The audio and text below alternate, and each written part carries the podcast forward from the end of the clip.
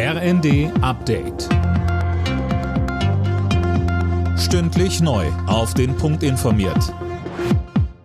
Ich bin Gisa Weber. Guten Morgen. Bei der Deutschen Bahn gilt seit heute der neue Winterfahrplan.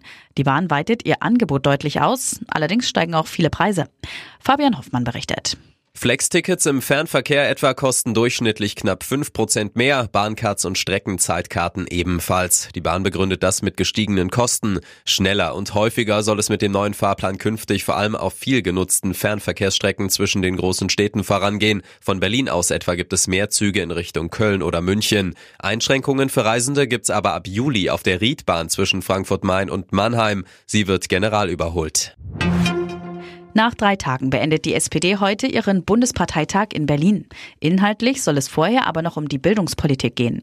In einem Leitantrag fordert der Parteivorstand einen Deutschlandpakt Bildung, der die Ungleichheiten zwischen den Ländern beseitigen soll. Die über eine Million Beschäftigten im öffentlichen Dienst bekommen mehr Geld. Arbeitgeber und Gewerkschaften haben sich nach einem Verhandlungsmarathon geeinigt. Erstmal gibt es in mehreren Schritten eine Inflationsprämie von insgesamt 3000 Euro.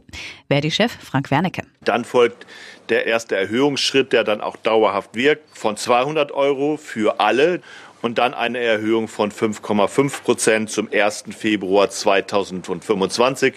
Das Ganze bei einer Laufzeit von 25 Monaten. In der Fußball-Bundesliga hat es folgende Ergebnisse gegeben.